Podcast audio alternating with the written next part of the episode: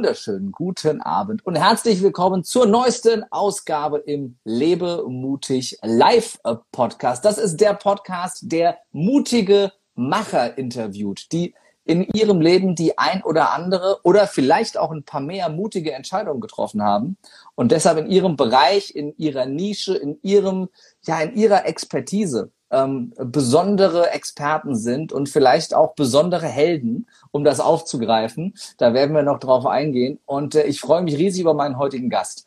Ähm, er ist mir, das muss ich ganz ehrlich sagen, erst ähm, vor ein paar Monaten so auf den Bildschirm geflackert im Zuge der ähm, Corona- und Corona-Maßnahmen-Berichterstattung, gerade in den alternativen Medien.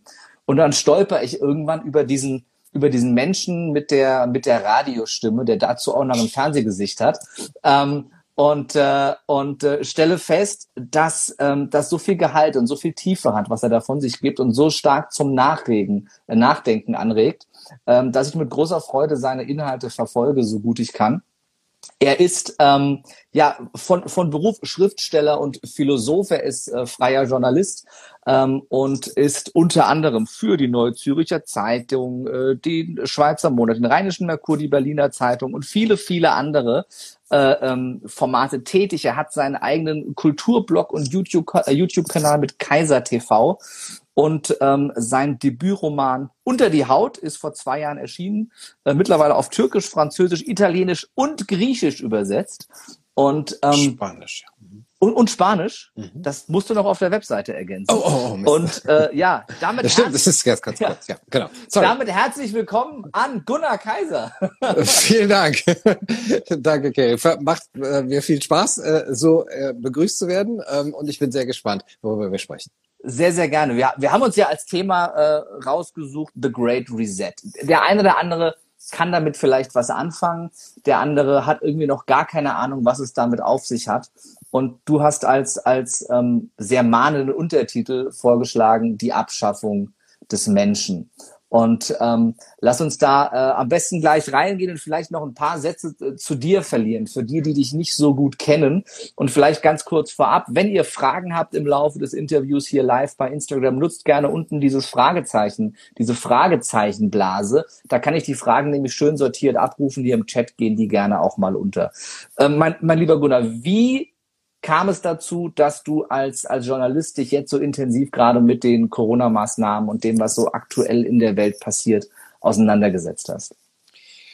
Ja, wir setzen uns ja alle damit auseinander. Es vergeht ja kein Tag, dass wir eben nicht mehr oder weniger zwangsweise eben damit äh, sozusagen gefüttert werden. Ähm, meine Frage ist viel eher, wie kommt es dazu, dass so viele Journalisten sich nicht äh, in der Form auseinandersetzen mhm. wie ich und viele andere, aber eben noch viel zu wenig andere das eben tun? Also wie kommt es, dass das, was jetzt gerade eben auch eben so einen großen äh, große Erschütterung in unserer Gesellschaft bedeutet, dass das im Grunde genommen so leichtfertig eigentlich abgenickt wird und äh, wo doch eben die offizielle, ähm, das offizielle Narrativ so mhm. abgenickt wird, das ist ähm, etwas, was mich noch mehr beunruhigt. Bei mir war es, glaube ich, einfach dann der Moment, wo ich dachte, okay, selbst wenn alles das stimmen sollte, ja, was äh, eben oft die offiziellen Zahlen und dass mhm. es nur diese eine Möglichkeit gibt oder so, Trotzdem ist es mir viel zu schnell gegangen, dass alle gesagt haben, ja, ja, mhm. macht ruhig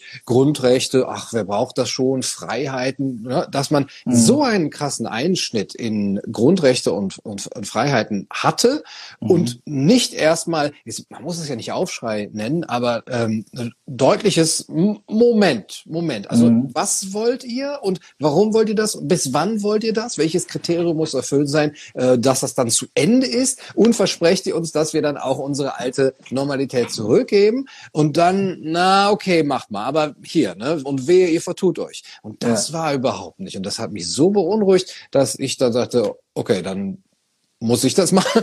Ja. Also ich war ja nicht der Erste und nicht der Einzige, aber dann natürlich auch dieses, ah, okay, da, du bist auch nicht der Einzige und es mhm. kommen Leute auch auf dich zu und es gibt noch andere Menschen, mit denen du dich vernetzt, die das auch äh, natürlich fühlen. Das, äh, aber es, es bleibt halt so stark unter der Decke und dass da schon was brodelt. Das kann doch nicht. Bin ich der Einzige? Bin ich ja der Geisterfahrer auf der Autobahn?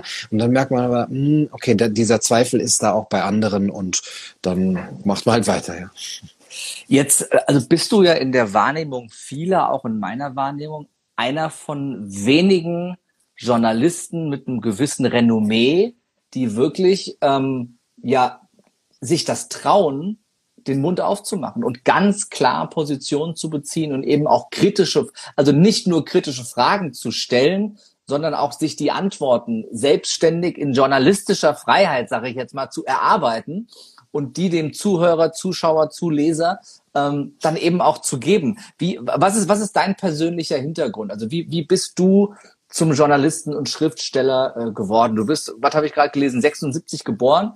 Ähm, dann, genau. äh, ne, das heißt, du hast schon das eine oder andere Jährchen auf dem Buckel, auch wenn man es dir jetzt äh, spontan nicht ansieht, wenn man jetzt zuschaut. Ähm, Merci. Ja. ich merke schon, du kannst mit Komplimenten nicht so ganz gut umgehen. doch, doch. Und, und, und, und, ja, ja, und, und winkst die immer weg, aber man sieht es dir wirklich nicht an. Wie, wie, wie, wie, wie ist so ein bisschen dein, dein, dein, dein Hintergrund für die, die sich, die sich so gar nicht kennen? Wie ähm, kam es dazu, dass du, dass du öffentlichkeitswirksam deine, deine Sichtweise der Welt nach draußen gibst als Journalist? Ähm, also ich bin äh, sozusagen zwischen zwei Welten vielleicht auch, was das Journalistische angeht. Ähm, wenn man Mainstream sagen will, ne, du hast die Organe genannt, Neue Zürcher Zeitung und ähm, äh, in, in meinem Verlag, Piepe Verlag, Berlin Verlag, bin ich sozusagen äh, in der Öffentlichkeit drin, bin aber selber auch YouTuber, habe sehr früh mit einem Blog oder mit mehreren Blogs angefangen und bin dann sozusagen auch in dieser alternativen Szene ähm, ja vernetzt, versuche mich hier so ein bisschen als Influencer, wobei deine deine Dimensionen da, die habe ich ja, die kann ich ja überhaupt nicht erreichen, aber äh, so dann ist man so auf mehreren Schienen und dann versucht man auch so ein bisschen ein also das tue ich ein Bindeglied zu sein, äh, denn man merkt schon diese diese krasse Mauer zwischen beiden Welten, die ist nicht mehr so stark. Also ich weiß, dass die Journalisten, die beim Spiegel arbeiten oder bei äh, eben bei der Zeit, dass die auch YouTube gucken und zwar mhm. nicht nur Funkformate, äh, sondern ja, die YouTuber, die sie vielleicht halt gut finden und die gucken sich auch mal so Livestreams an und ähm, Andersrum natürlich genauso, wobei das immer dann eher so kritisch äh, zugeht eigentlich. Also, ah, was schreibt die Mainstream-Presse jetzt wieder und so weiter. Aber da ist, da ist, da sind Berührungspunkte beziehungsweise so eine heimliche Liaison. Ähm, und ich versuche diese vielleicht in meiner Person so ein bisschen abzubilden. Und andererseits, was Mut angeht, was du jetzt eben gesagt hast, ähm, ich finde das, also wenn man das vergleicht, ist das ja nicht besonders mutig. Ne? Also äh, jemand, der ähm, wirklich auf der Straße sich für jemanden einsetzt, der irgendwie äh, niedergemacht, angespuckt oder sonst wie mhm. wird und der dann wirklich da reingeht, das ist richtig Mut. Oder jemand, der ähm, ja, jetzt wollte ich schon sagen, seinen Job riskiert, sein, sein Renommee riskiert, das, das tue ich vielleicht schon ein bisschen, mal sehen, aber was soll schon groß schief gehen. Äh, andererseits habe ich mir relativ früh gedacht, okay, erstens denke ich, wenn wir nicht aufpassen, schlittern wir in was ganz Gefährliches rein. Also wirklich, äh, das, da sage ich mhm. nicht, äh, alles nur Verschwörungstheorie, kann niemals passieren. Man muss immer aufpassen auf die Demokratie und auf die Freiheit. Und zweitens, aber jetzt in, sagen wir mal, den Widerstand zu gehen, ist verglichen mit dem, was in Diktaturen eben gemacht und aufgebracht werden musste an Mut und, und, und auch Fähigkeiten, mhm. ja gar nicht vergleichbar, beziehungsweise nicht gleichzusetzen, sondern man müsste halt schon sagen, okay, hier gibt es krasse Risiken. Ja, man kann seinen Job verlieren, man kann äh, sein Renommee verlieren, man mhm. kann sein Geld verlieren und man, wenn es ganz krass kommt in diesem Land, ja, dann wird man halt wirklich, ähm, ja, ich weiß gar nicht, was das Krasseste ist, aber das Krasseste ist wirklich, dass man finanziell fertig gemacht wird und, und so. Aber das ist noch äh, relativ selten, verglichen eben mit, mit auch an anderen Ländern. Mhm. Und man wird noch nicht von der Gestapo abgeholt und so weiter. Das heißt, jetzt ist es noch eigentlich, finde ich, eine relativ gute Zeit, sich als hm, Freiheitskämpfer für relativ kleines Geld, sagen wir mal so, zu, zu gerieren. Also ich geriere, das klingt jetzt so als so, oh, die Pose und so. Also ein bisschen ist es auch schon so. Ich mag das natürlich schon auch. Oh, ich kämpfe für die Freiheit. Aber ähm, okay, ich, man kann jetzt noch aufstehen und sagen, ähm, das ist gefährlich, wenn wir diese Richtung gehen, wenn wir nicht da klare äh, Grenzen ziehen, auch mhm. wie weit wollen wir zum Beispiel in die Privatsphäre eindringen, wie weit wollen wir äh, Impfpflichten zum Beispiel ähm, aber sich jetzt dagegen äh, zu verwehren, ist, kriegst, du kriegst zwar einen richtigen Backlash und du kriegst schon auch äh, nicht nur Kritik, sondern das ist, das ist nicht gut. Also es ist, mein, mein YouTube-Kanal, für den ist das gut. Ja, der, der steigt dadurch. Aber ja. mein Verlag, der sagt wahrscheinlich, ah, Mist, das, was haben wir uns denn da eingetan? Mhm. Ne? Und, und ähm, ne, alles, alles, wo man jetzt vielleicht Verträge oder Lesungen oder mhm. Vorträge, mhm. ne, das ist immer gefährlich. Ah, hm, können wir den noch tragen? Hat, ist der, gehört der vielleicht zu den Corona-Leugnern? Ja, nee, so. dass man tut sich keinen Gefallen.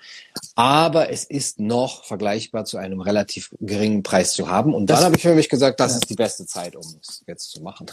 das finde ich, also das finde ich sehr schön, dass du da den, den Fokus mal drauf legst, weil ähm, ich glaube, die, die, der Gegendruck ist schon sehr groß. Also ich ähm, kriege ja auch hier durch, durch ähm, meine kleine Influencing-Blase, also ich meine, ich glaube, du hast hier deine 10.000 bei, bei Instagram, ich 20, das ist ja nix, ne? Cristiano Ronaldo hat, Cristiano Ronaldo hat 80 Milliarden äh, Follower, ähm, aber wir haben auch beide nicht so ein Waschbrettbauch wie Cristiano Ronaldo, glaube ich, daran wird's liegen. Ähm, es ist ja wirklich ein kleiner, eine kleine Blase, in der wir hier drin sind, wo, wo wir versuchen, Menschen mit Informationen zu versorgen, eine andere Sichtweise zu geben. Ich glaube aber auch, das Wichtige ist, dass jeder, der mutig zu seinen Werten steht, den Mund aufmacht, aufsteht und Zivilcourage zeigt, andere auch legitimiert. Also ich glaube, dass, dass jeder Einzelne, äh, auch wenn er nicht große Reichweite hat, wenn er nur im Kleinen darüber spricht, zu Hause, mit Familie, mit Freunden, äh, im eigenen Umfeld, dass er Legitimation für viele andere wird, wenn er eben ja mutig zum Freiheitskämpfer wird mhm. und auch mal ein bisschen was riskiert. Und ne, viele sagen immer, ja, ich kann meinen Job, was ist, wenn ich meinen Job verliere? Und was ist, ähm, wenn mein Chef will, dass ich mich impfen lasse und ich will das nicht, aber ich muss ja meine Miete bezahlen. Und ja. ähm, was sollen meine Freunde denken? Meine, meine mhm. Eltern reden nicht mehr mit mir. Und das sind alles extrem schlimme Dinge, die wir uns alle, glaube ich, vor einem Jahr nicht hätten vorstellen können. Ja. Aber im Gegenzug ist der Preis, zu dem es zu haben, ist doch wirklich noch sehr gering, wie du es gerade schön gesagt hast. Mhm. Weil noch kommt eben nicht die Gestapo und holt dich ab. Noch äh, mhm. wirst du nicht einfach abgeschaltet äh, finanziell. Ne, es kommt, ruft nicht die Bank an und sagen, wir haben jetzt leider ihr ganzes Geld konfisziert, weil sie sind Corona-Leugner. Mhm. Ähm, und ähm, die Polizei steht vor der Tür und sperrt dich weg. Ähm, da sind wir noch nicht, Gott sei Dank. Ähm, und die Frage ist, und die Frage kam jetzt auch mehrfach hier unten, warum tun es so wenige? Warum lassen es sich so viele gefallen? Vor allem, warum sehen es so viele auch mehr oder weniger kritisch, machen aber trotzdem nichts? Mhm. Ähm, klar, einmal ähm, die Schweigespirale.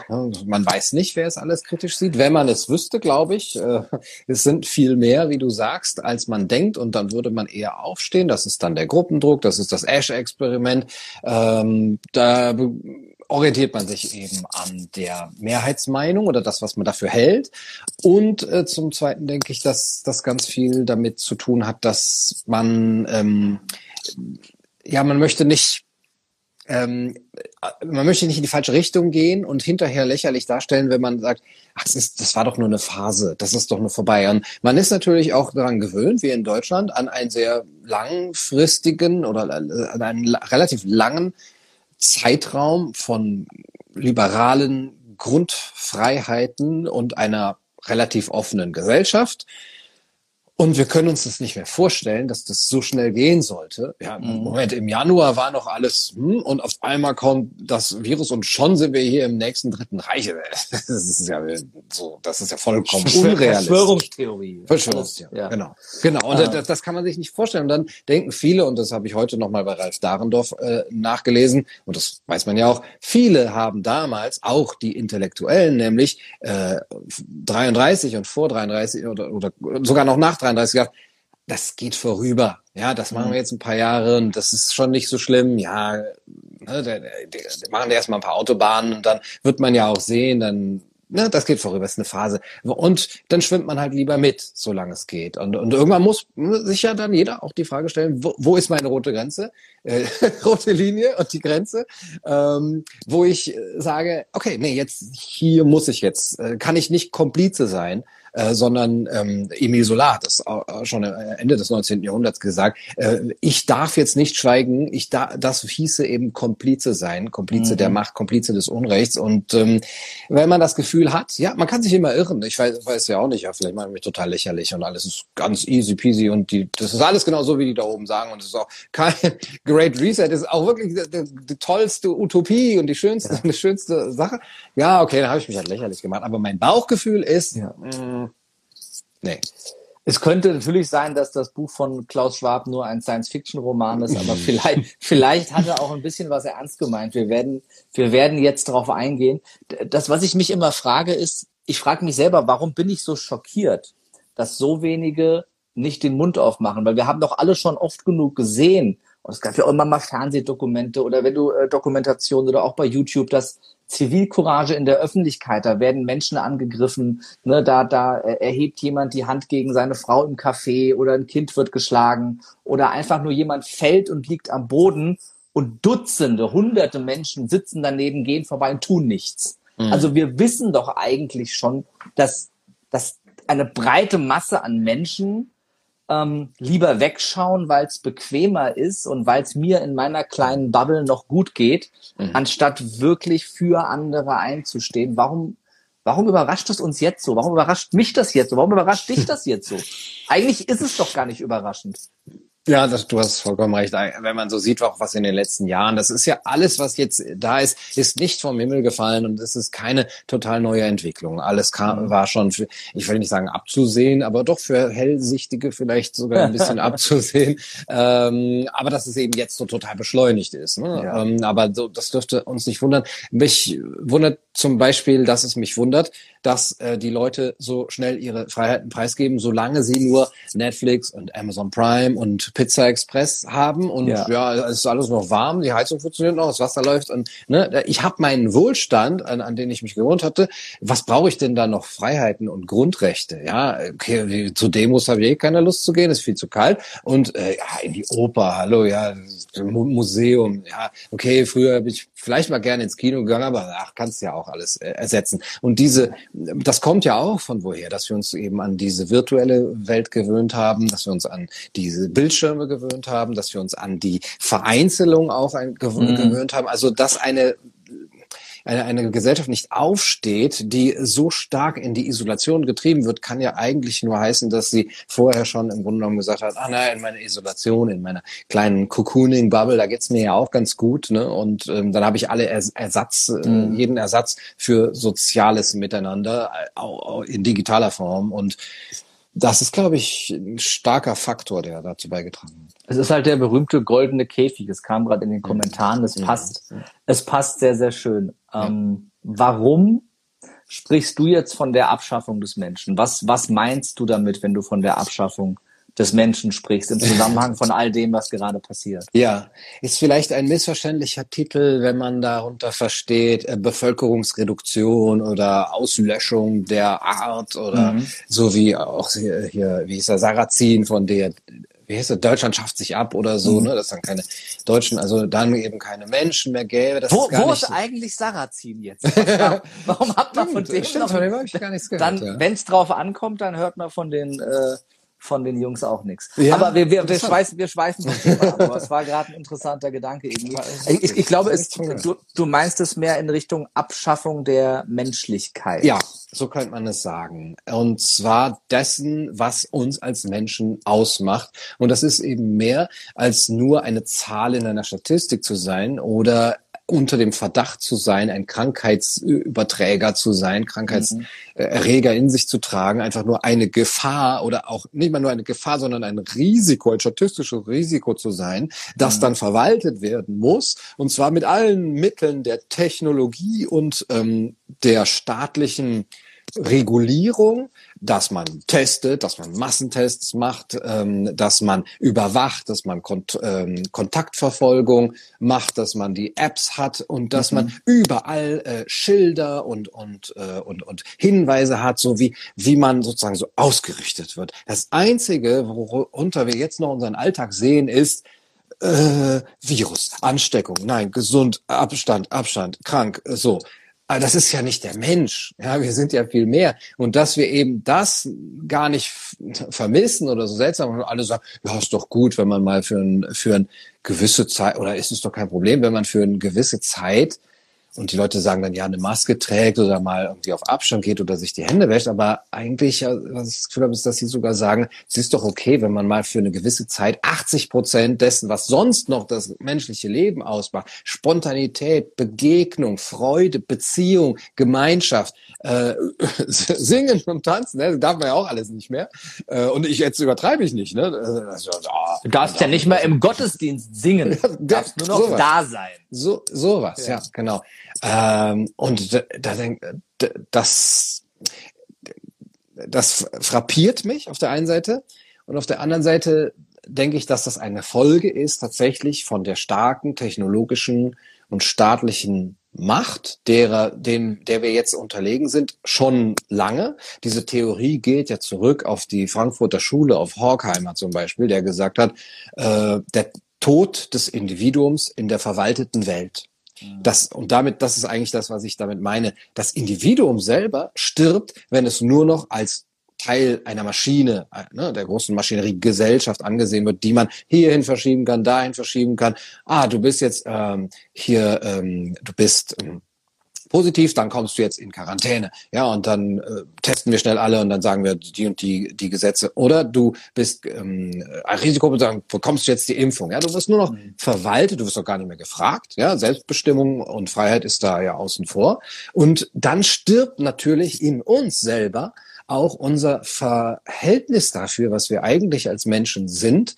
Und wir sehen uns nur noch als ähm, eindimensional, wie Herbert Marcuse gesagt hat, das eindimensionale Menschen nur noch unter einem Gesichtspunkt. Mhm. Warum fällt es vielen so leicht, diese Eigenverantwortung komplett abzugeben? Beziehungsweise wie haben wir es geschafft, dass wir uns überhaupt so manipulierbar machen. Das ist ja, wir haben es ja alles dankbar angenommen, die, die ganze Technifizierung, sage ich jetzt mal, dass wir den ganzen Tag nur noch in dieses Gerät mhm. starren oder in irgendwelche anderen Geräte starren. Und selbst wenn wir kein Gerät dabei haben, starren wir auf unsere Smartwatch und äh, lassen uns von der erzählen, ob unser Puls gerade gut ist oder ob wir noch mehr Schritte laufen müssen. Ne? Mhm. Also brauchen wir das so sehr als Menschen, dass wir immer jemanden haben, und ich sage es jetzt ganz bewusst so, der uns führt, der uns sagt, wo es lang geht, der uns eine Richtung gibt, weil, weil wir es selber nicht wollen oder nicht können. Was, was ist deine Meinung nach der Hintergrund? Also äh, die Leute, die das denen man das vorwirft, die fühlen das ja selber nicht so. Ähm, doch, ich bin, ich bin doch selbstbestimmt, aber ich habe mir das jetzt freiwillig ausgesucht, dass ich solidarisch bin. Ja, das ist ja meine eigene Entscheidung. Mhm. Und niemand fühlt sich ja wie, ja, wie so ein bewusster äh, Sklave in so einer äh, SM-Beziehung oder so. ähm, schlag mich und sag mir, was zu tun ist. Ne? Ähm, wobei es kommt mir so vor. Es kommt mir so vor.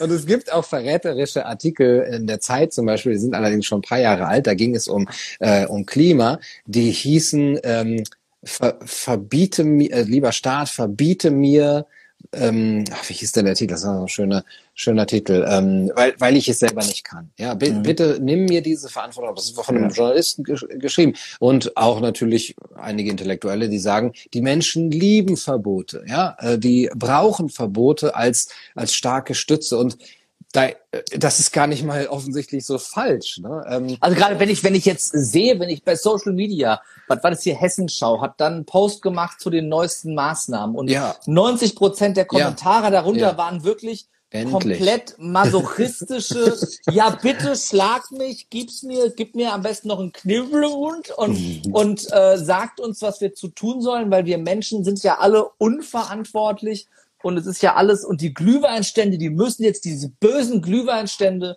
das sind die Superspreader und die Kinder sowieso, äh, tütet die am besten ein in Ganzkörperkondome. Es ist also, was du darunter liest, da fällt dir, also mir fällt da nichts mehr ein. Ich sitze nur mit offenem Mund davor. Ja. Und, und äh, ich hatte dich heute noch drauf markiert, du hast es, glaube ich, auch geteilt, dieser Zeitungsartikel, wo stand, ne, hinter jedem Kind ohne Maske steht eine psychisch labile Mutter. Ja. Da fällt mir nichts mehr ein. Das nee. ist Also das, das ist, das, das, das, das entzieht mir sogar die Kraft, um zu sagen, mhm. zeig mir, wer es geschrieben hat, ich gebe ihm mal Backpfeife. Also nicht nur mehr das würde, ich würde, ich würde nur so da sitzen und denken, okay, ist vorbei. Mhm. Bitte, also ich warte manchmal wirklich sehnsüchtig auf die Alien-Invasion. Das ist das Einzige, was dieses Jahr noch toppen kann, damit sie, damit sie mich mitnehmen können. Egal wohin. Einfach nur weg von diesem Planeten. Mhm, mhm. Ja, das Gefühl haben wirklich ganz, ganz viele im Moment. Ne? Und man fragt sich, okay, ich wandere raus, aber wohin? Wohin? Überall ist es ja auch der, derselbe Mist. Obwohl es scheint noch Unterschiede zu geben, aber man muss schon relativ weit äh, gehen, wo, äh, um, um auch wirklich einigermaßen in Ruhe gelassen zu werden. Mhm. Aber es ist natürlich auch die Angst da. Ne? Das darf man, also es, es wird ja auch schnell gesagt und das ist auch so. Also ähm, dass der andere krasse äh, ähm, Post oder das äh, Bild, was ich heute gesehen habe, neben dem, was du da hattest, war, wo in der Schule so ein Reim stand und da wurde drauf ab, äh, also so, so ähm, ene mene mu und wir waschen uns die Hände und so weiter und trag die Maske und es reimte sich auch alles so schön, sonst bist du in einer Stunde tot. Ja. So, äh, die Kindern, ja, Sechsjährigen, Zehnjährigen, wird, wird das eingeredet. Also erstmal ja. ist es dann natürlich verständlich, dass wir alle Angst haben. Und ich meine, wie viel Angst muss man haben, um kind, als erwachsener Mensch, als verantwortlicher Lehrer oder Erzieher, Kindern so einen Reim davor vorzusetzen? Und ähm, da, da, das ist ja, das ist, das ist wirklich psychopathisch. Und das ist eben jetzt gerade wirklich innerhalb der Gesellschaft das Normale. Und das, da kann man nur von einer neurotischen Gesellschaft sprechen. Wie, wie die jetzt so neurotisch geworden ist, so, das ist ja auch nicht so plötzlich, da kann man so lange drüber nachdenken. Aber dass es so ist und dass wir gerade Dinge tun und, und jetzt erleben, die wir, vor einem Jahr hätten da vielleicht auch die Leute wirklich noch, also hör mal, so weit geht's noch, ne? Das ist Kindesmissbrauch hier, was, was hier passiert, ne? Das ist psychische Folter.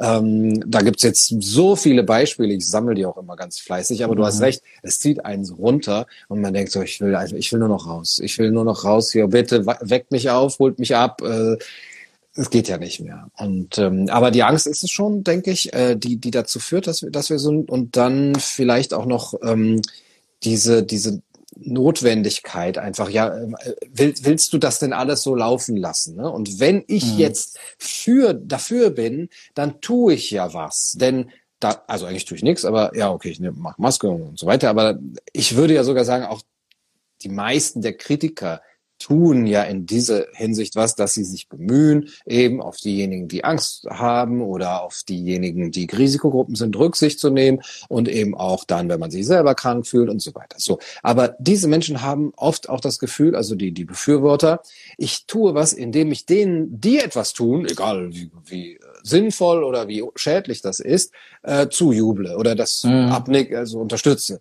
Ähm, und das ist jetzt, das ist mein, das ist mein Handeln. Ja, jetzt war ich schon solidarisch und ähm, das ist aber halt, halt natürlich sehr einseitig und ähm, man hat dann schon das Gefühl, glaube ich, alles getan zu haben für eine gute Gesellschaft und sieht aber gar nicht, was auf einer ganz anderen Seite abgeht. Also es mhm. klingt jetzt so wie ähm, ist auch so wie das sehr verschwörungstheoretisch, ne? Äh, hier passiert etwas, damit man da nicht hinguckt. Aber mh, bisschen ist das auch so. Zumindest passiert da gerade etwas, Stichwort Great Reset, da, wo wir gerade wenig hingucken. Und ähm, das ist aber auch eine Verantwortung der Gesellschaft gegenüber zu sehen, äh, Moment, wo, wollen wir das überhaupt? Mhm. Was passiert denn deiner Meinung nach, von dem wir gerade ja, weitestgehend abgelenkt werden mit dem Thema Great Reset, wo ja, also das ist ja mittlerweile nicht mehr mehr ein Geheimnis. Wenn du auf die Webseite des, des World Economic Forum gehst, kriegst du ein großes Werbevideo, äh, das mit, äh, sich mit dem Great Reset beschäftigt und mit den Worten beginnt im Jahr 2030 ähm, äh, du wirst nichts mehr haben, aber du wirst glücklich sein. Und äh, von, von einem von einer Aussage zur anderen steht einem irgendwie weiter der Mund offen, dass das World Economic Forum äh, damit wirbt und irgendwie keiner der, der Menschen in den gleichgeschalteten Medien mal sagt, Moment, äh, äh, ehrlich? Das, also, das jetzt irgendwie, wollen wir das? Keiner. Ja, ja, und das genau. ist das, was ich, was ich, also darüber, dass die Medien gleichgeschaltet sind, dass sie ihre Informationen von den gleichen drei, vier großen Nachrichtenagenturen bekommen und eigentlich alle das Gleiche senden, ähm, das wissen wir ja, aber warum gibt es denn fast keinen Journalisten, der mal hinschaut und der mal an dem an dem, an der Täuschung vorbeischaut, die uns gerade ablenkt und mal wirklich hinschaut, was die Agenda da hinten ist. Warum finde ist ich, ich also das ist das, das kannst du mir vielleicht als Journalist besser sagen, weil du bist in diesen in diesen Themen, in diesen Systemen auch drin, wie wie Veröffentlichungen zustande kommen, wie was in die Zeitung kommt. Ähm, das ist das, was ich nicht begreife, wie selbst, ich meine, selbst unser, unser, unser, ich schweife gerade ein bisschen ab, unser Vorzeigephilosoph, Richard David Brecht, setzt sich ins Fernsehen und liest einen vorgeschriebenen Text ab, in dem er sagt, ein, ein guter Staatsbürger hat diese Maßnahmen nicht öffentlich in Frage zu stellen, sondern sich einfach, ohne es zu hinterfragen, stupide daran zu halten. Und das, jetzt ist jetzt meine Wortwahl, das zu fressen, was auf den Tisch kommt. Solange er eben die Füße unter den Tisch der Bundesregierung stellt. Mhm. Ähm, äh, ob in Deutschland oder in Österreich, ich glaube, es war im Schweizer Fernsehen, äh, völlig egal. Wo ich mir denke, was, also die, die eigentlich Intellektuellen, von denen ich viel hielt bis dahin, wo ich dachte, der, der hat kluge Sachen gesagt wo ich, der hat auch viel Unsinn gesagt in meiner Wahrnehmung, aber auch viele kluge Sachen. Und der Unsinn war zumindest nicht so unsinnig, dass ich mir dachte, kleb ihm mal was über den Mund dafür. Das ist ja seine Meinung, ist ja auch okay. Ne, jeder darf Unsinn reden, aber so viel Unsinn. also, was passiert da im Hintergrund, dass es nicht, nicht über die breiten Medien, dass keiner mal da ist, ich, ich veröffentliche das jetzt einfach, egal ob ich meinen Job dafür verliere. Das gibt's doch gar nicht. Ja, ähm, es ist wirklich erstaunlich, weil man sich früher da noch dran gewagt hat und da gab es so eine gewisse Brandmauer. Hm, aber wir wollen nicht, dass das so verschwörungstheoretisch ist, wie jetzt zum Beispiel Bilderberger. Ja, da mhm. hat man gesagt, hm, Bilderberger, nee, da, da berichten wir nicht drüber. So, oder das gibt's nicht. Und dann, als es das dann gab, dann, ja, aber da passiert nichts Wichtiges. Ne? Aber über den, das Wirtschaftsforum und natürlich auch über äh, Pläne von Konzernen und, und auch von den das sind ja nicht nur Konzerne, sondern die haben ja tatsächlich Konzepte, ich will nicht sagen philosophische Konzepte, äh, mhm. äh, aber doch eben Visionen und so. Ein Elon Musk hat Visionen, ein Jeff Bezos, also Visionen im Sinne von Vorstellungen, wie die, wie die Welt auszusehen hat, ein Zuckerberg oder eben äh, Klaus Schwab. Und damit hätte man sich auch noch früher beschäftigt. Und das ist jetzt eben so seltsam, dass das eben, naja, nee, das ist jetzt aus Stelle der Bilderberger gerückt anscheinend. Äh, da sprechen wir nicht drüber. Obwohl es, es, es ist ja viel, viel offensichtlicher und auch wirklich öffentlicher als irgendwelche Bilderberger, sondern die schreiben das, die sagen das, die stellen das auf ihre Website, die halten Reden darüber.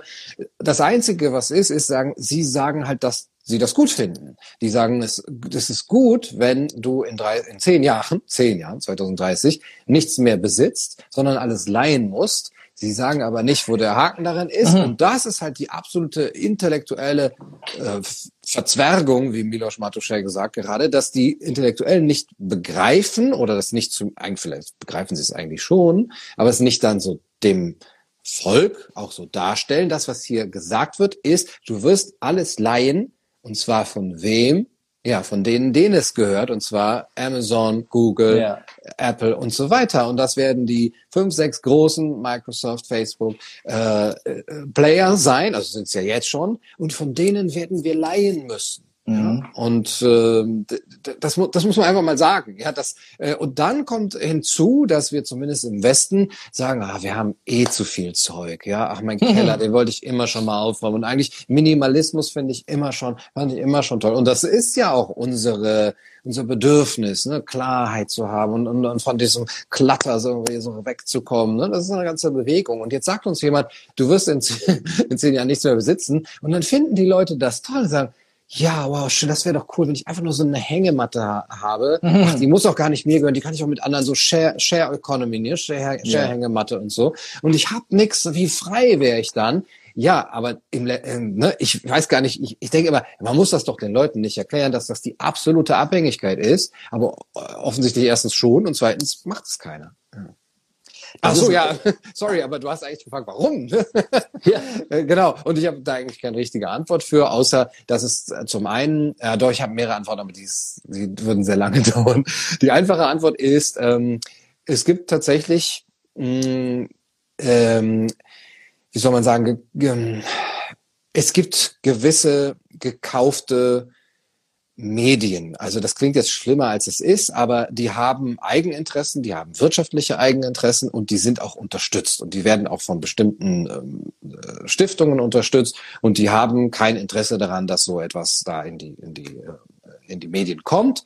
Und letztendlich hat man als Journalist schon eine gewisse Schere im Kopf. Kann ich das so sagen in meiner mhm. Zeitung oder ne, und so weiter? Das ist das Erste. Und zweitens kommt man eben sehr schnell heutzutage, man kommt ja für nichts in den Ruf, ein Verschwörungstheoretiker, rechtsesoterischer Schwurbler oder sonst wie Heilpraktiker zu sein oder sowas. Ich sag mal, ja. was haben, was haben eigentlich die, die armen Esoteriker damit ja. zu tun, dass die jetzt, dass die jetzt mit den Rechtsextremen und den Reichsbürgern mhm. und den Corona-Leugnern, dass die ja. jetzt auf eine Demo gesteckt werden. Das Total. Also, ich, das, das wird, die armen Esoteriker, die tun doch keinem was. Genau. Wie man das so selbstverständlich auf einmal als Diffamierungsvokabel, als Beleidigung, das sind Esoteriker. Im Moment, also vor, vor ein paar Jahren waren das halt, ja, okay, die machen so mit Klangschalen und irgendwie Wünschelrute oder so, aber das ist jetzt eine Beleidigung. Heilpraktiker ist ja jetzt teilweise schon eine Beleidigung, wenn ich die ja, Kommentare durchlese. Oder was, auch wo dann so kommt, was, was bist du? Bist du Heilpraktiker oder was? Willst du mir jetzt was von Medizin erzählen? Ne? Ja, ja, genau. Das ist natürlich auch wieder diese Wissenschaftsgläubigkeit, äh, die wir haben. Also ja. Wissenschaftsgläubigkeit, weil es ist ja eigentlich nicht die Wissenschaft an sich als Methode ne, der Falsifikation und der Überprüfung, der kritischen Analyse, sondern es ist so, ja, Trust Science, also die Wissenschaft sagt ja, äh, dass Heilpraktiker und Homöopathie, das ist ja totaler Schwachsinn und Globuli und so weiter. Äh, mhm. Und das, deswegen bist du ein Wissenschaftsleugner, das ist auch nochmal eine andere Vokabel, und halt dann noch Impfkritiker oder Impfgegner und so. Und das wird, also man kann ja ein Impfgegner sein. Also ich meine, ich kenne mich zu wenig aus, als dass ich jetzt mich als solchen bezeichnen würde. Aber ja, sei doch Impfgegner, ist doch okay, wenn ist doch, das ist doch kein Nazi, ja. Da will doch niemand irgendwo, irgendwo hin. Wenn du Markus Söder fragst, schon. ja, ja das ist, äh, und also, das ist das, also das, was mich am meisten schockiert, ist wirklich, wie ähm, gesellschaftskonform Diffamierung und Ausgrenzung wieder geworden ist. In der mhm. Zeit, in der Zeit, wo wir uns als Gesellschaft dafür auf die Schulter klopfen, dass wir eine eine äh, Homo-Ehe haben, ne, dass wir, dass wir, dass, dass äh, Schwule und Lesben Kinder adoptieren können äh, und heiraten können und in einer Zeit, in der wir uns dafür loben, dass wir äh, kaum noch Ausgrenzung von von Schwarzen haben oder von Moslems und dass wir also liberal sind und dass wir das alles geschafft haben in den letzten 100 Jahren, sage ich jetzt mal, so pauschal dahin. Ähm, und, und wir uns selber so dafür loben und uns so zum Gutmenschen deklarieren, weil wir ja so tolerant sind. Und jetzt auf einmal fliegst du, fliegst du aus Geschäften, weil du keine Maske tragen willst. Mhm. Äh, du wirst, du wirst, du wirst ausgegrenzt, weil du sagst, ich sehe das kritisch, ob jetzt mein Kind wirklich 72 Impfungen braucht, bis es eingeschult wird, oder ob es nicht zwölf auch tut. ja, ja, genau. Ähm, mhm. Also diese, diese, dieses krasse Schubladendenken, dass mhm. Menschen wirklich ähm, nicht nur in Talk, das ist unser Bundesgesundheitsminister in einem Interview, das ich auch vor kurzem geteilt habe, wirklich sagt, ja, also wenn du zu Hause bei dir zum Essen einlädst und für dich entscheidest, dass du nur Immune einlädst, dann ist das ja deine freie Entscheidung. Also ich denke, wo leben wir denn, dass das gesellschaftskonform ist mhm. und die Mehrheit da draußen Beifall klatscht und sagt, ja, ja, doch, kann ich, das ist ja mein Haus. Und wenn da, da will ich Impfpässe sehen vorher. Also, ja, das, ja, genau. mhm. was ist da passiert? Mhm. Also, was, wie, wo ist die Masse so manipulierbar, dass sie über wenige Monate Medienterror auf einmal wieder an eine Zweiklassengesellschaft glaubt und das gut findet. Mhm. Also das ist jetzt ein bisschen was Schwieriges, was ich sage, glaube ich, ähm, denn das ist die Theorie von René Girard, einem französischen ähm, Sozialphilosophen, der gesagt hat, die ähm, Menschen brauchen einen Sündenbock. Das ist etwas ganz stark in unserer Condition humaine drin, äh, was da sehr stark drin ist. Und äh, früher war das natürlich religiös, ja, man lädt seine Schuld auf den Bock, dann wirft man in die Klippe runter und dann sind die Schulden weg, die sind einfach mhm. gestorben damit.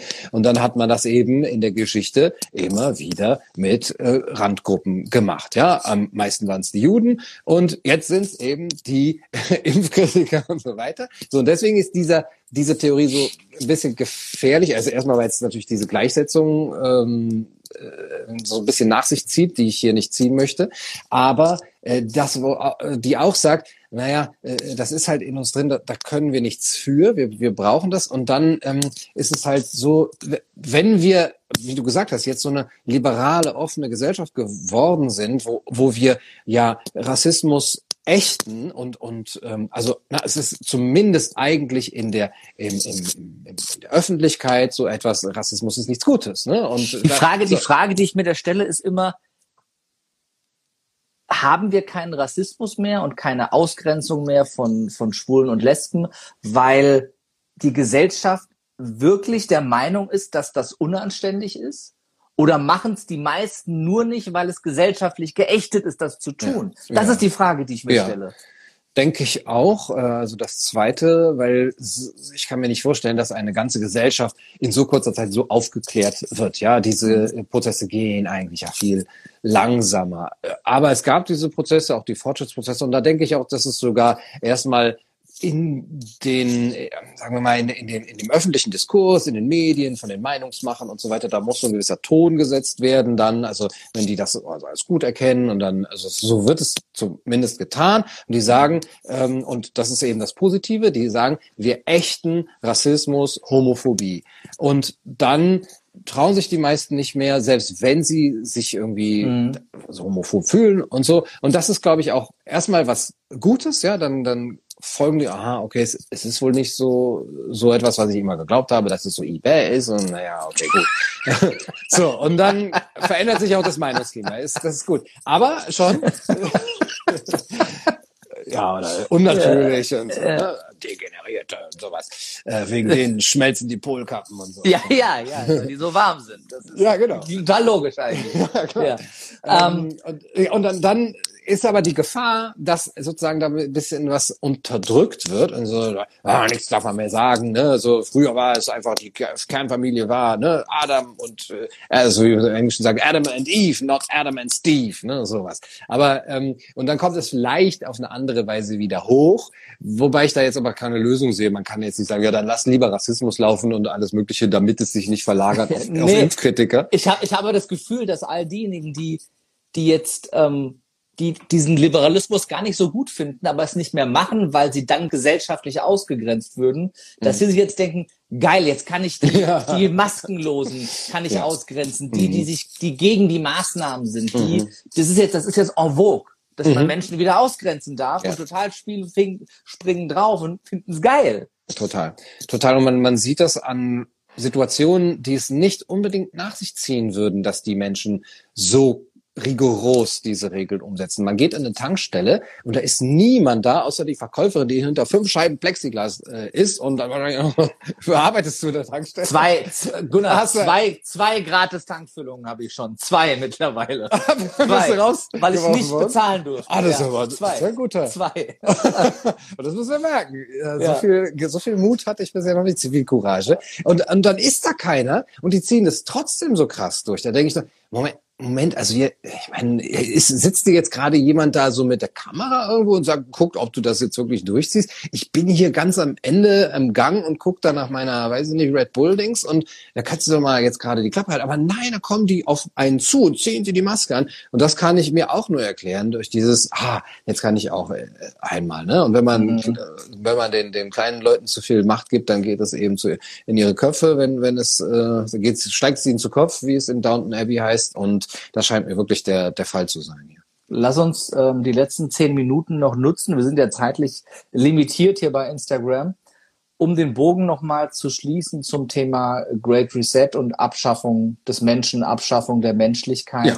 Welche Interessen stehen dahinter, diesen großen Plan durchzusetzen, der über das World Economic Forum und seinen Vorsitzenden Präsidenten Klaus Schwab gerade wirklich sehr publik gemacht werden. Es gibt ein Buch mit dem Titel, ähm, ne, Untertitel, ne, die Lehren aus der Covid-19-Krise oder irgend so wie. Ja. Ähm, und äh, man findet es überall. Politiker nehmen es immer öfter in den Mund, dass wir mhm. diesen großen Reset, diesen großen Neustart brauchen. was sind für dich die Hintergründe? Also das ist auch wirklich das Erstaunliche und auch das ähm, Frappierende, dass es so schnell passiert ist, dass sie uns so schnell schon gesagt haben, im März, im, im April schon, ja, eine neue Normalität wird jetzt kommen. Ne? Das ist eine New Normal Impfung und äh, dann mhm. noch weitere Sachen. Diese Masken und, und Impfungen sind ja schon eigentlich nur eine gewisse Oberfläche hinter dem, was eigentlich gefährlich ist an dieser ganzen Krise, nämlich dass sie sie nutzen werden, um die äh, und diese äh, große Transformation der Weltwirtschaft zu schaffen und mhm. dass sie gleichzeitig schon eben gesagt haben, von der alten Normalität könnt ihr euch verabschieden, denn die Krise hat gezeigt, Corona hat gezeigt, wie Klaus Schwab sagt, dass unsere alten Systeme nicht funktionsfähig sind und das hat er dann eben, es hat er, das hat er schon ganz früh gesagt. Das heißt natürlich, dass diese Leute immer schon darauf gewartet haben, sich immer schon so Gedanken machen, wie soll das denn, wie soll die Zukunft aussehen? Gibt ja auch Zukunftsforscher und da gibt es so Modelle, Prognosen und, äh, und dann, dann sagt man, wie, wie hätten wir es denn gerne? Denn wir haben ja die Macht. Das ist ja das perfide. Wir kleinen Menschen hier auf YouTube, äh, auf Instagram, sorry. Ja. Es wird ja bald eh alles eins sein, ein riesiger Megakonzern und sowas. Ähm, aber ne, wir, wir, was sollen wir uns jetzt ausdenken, wie die Welt sein sollte? Ich könnte es ja eh nicht umsetzen. Aber die können das tatsächlich. Ja, ähm, klingt auch wieder ein bisschen verschwörungstheoretisch, aber es ist ja so. Ne? Die können die Welt gestalten, ähm, wenn sie ähm, die, dieses Public-Private Partnership, was eben auch ein großer Bestandteil des Great Reset ist, also die Verzahnung von Staat und Konzernen, die eh schon da ist, wenn die die noch enger machen und dann auf einer transnationalen Ebene, wo die Nationalstaaten gar nichts mehr zu sagen haben, sondern nur noch irgendwelche, mhm. ja, Brüssel und so weiter. Und dann können sie das und dann denken sie sich eben aus, wie sie das machen. Und da bin ich mir, ach, jetzt werden wahrscheinlich viele sagen, du bist ja total naiv, aber ich bin mir nicht, immer nicht sicher, ist es einfach nur Geld? Sagen Sie, ja, wir können da ähm, einfach eine Menge Geld machen mit, ja, mhm. weil nur noch Leute unsere Produkte kaufen. Wie man sieht ja auch, wie so Amazon und so in der Krise an. an ich glaube, der, der Bezos ist doppelt so reich geworden. Ja, genau. Er ist jetzt nicht mehr der reichste ja. Mensch der Welt, er ist der allerreichste Mensch der Welt. genau. Ne?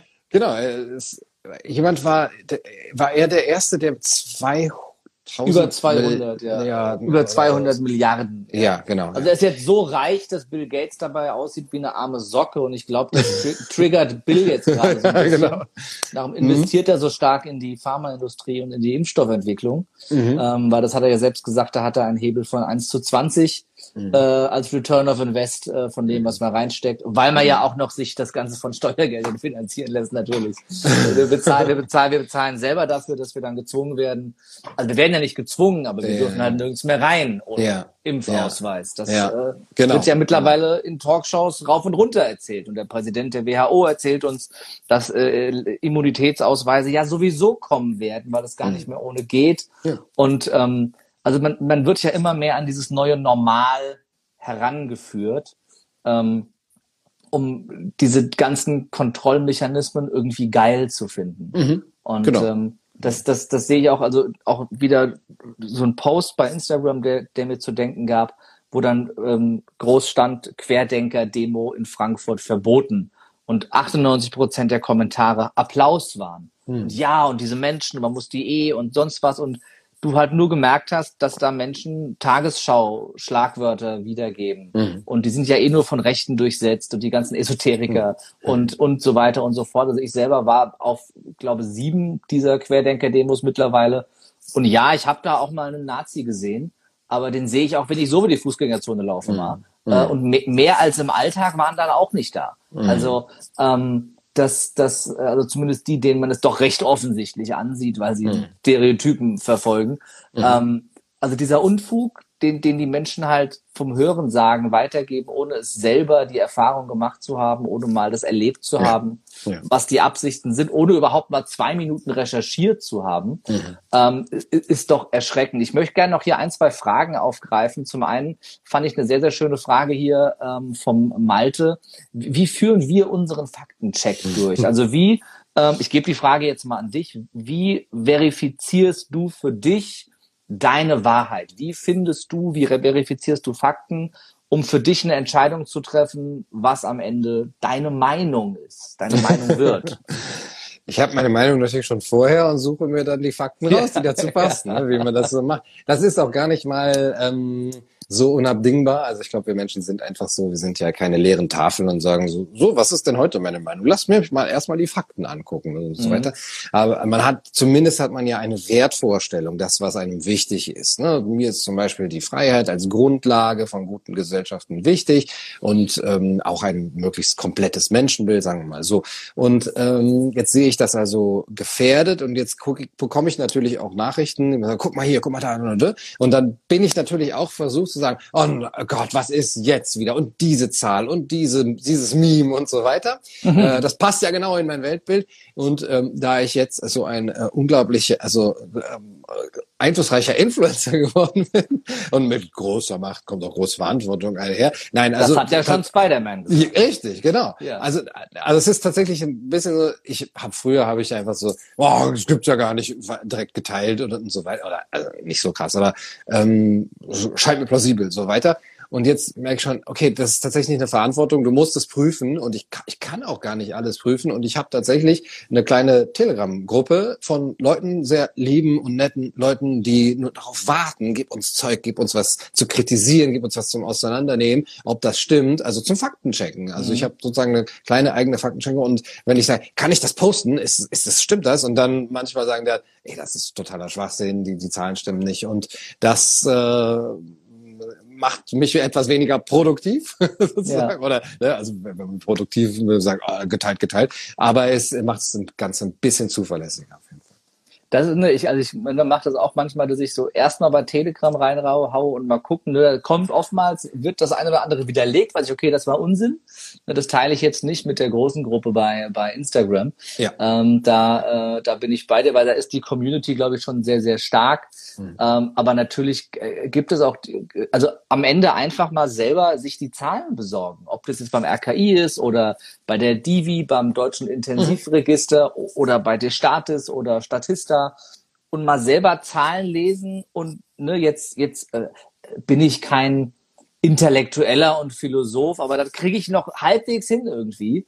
Ich habe in Stochastik ab und zu aufgepasst und dann kann man doch, glaube ich, das eine oder andere ähm, einschätzen. Mhm. Das ähm, finde ich noch eine sehr schöne Frage hier. Ähm, kann man irgendwo eine Vorhersage finden für den großen Plan?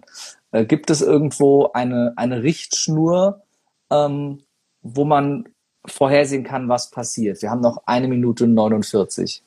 Äh, also ich deute die Frage jetzt so, ob, ob es irgendwie eine Zusammenfassung gibt, was die wollen und was sie mm, machen genau. wollen. Ne? Ähm, ja, also am besten in dem relativ kleinen Büch, Büchlein von Klaus Schwab, äh, Great Reset, Covid-19 und sowas. Ähm, da ist das eigentlich ziemlich deutlich drin. Es gibt auch ähm, zum Beispiel bei Paul Joseph Watson gibt es eine ganz gute Zusammenfassung, wenn man jetzt, was heißt Zusammenfassung, wo, wo halt die krassesten Stellen nochmal so, so da stehen. Ähm, und es gibt mittlerweile zum Beispiel bei J James Corbett auch äh, sehr gute Videos darüber. Äh, aber de, ne, wenn man die Originalquellen hat, äh, Klaus Schwab. Ja, das ist auf den Punkt das Ganze äh, beantwortet. Vielen Dank. Also, also ne, ich hab's, ich, ich habe nicht jedes, jeden Satz gelesen, weil es kam mir ein bisschen kotze hoch, aber ähm, ich habe es quer gelesen und ähm, es ist relativ klar und deutlich. Ähm, und ich empfehle einfach jedem, recherchiere selbst. Ne? Glaub mir kein Wort, glaub Gunnar kein Wort, sondern bilde dir eine eigene Meinung.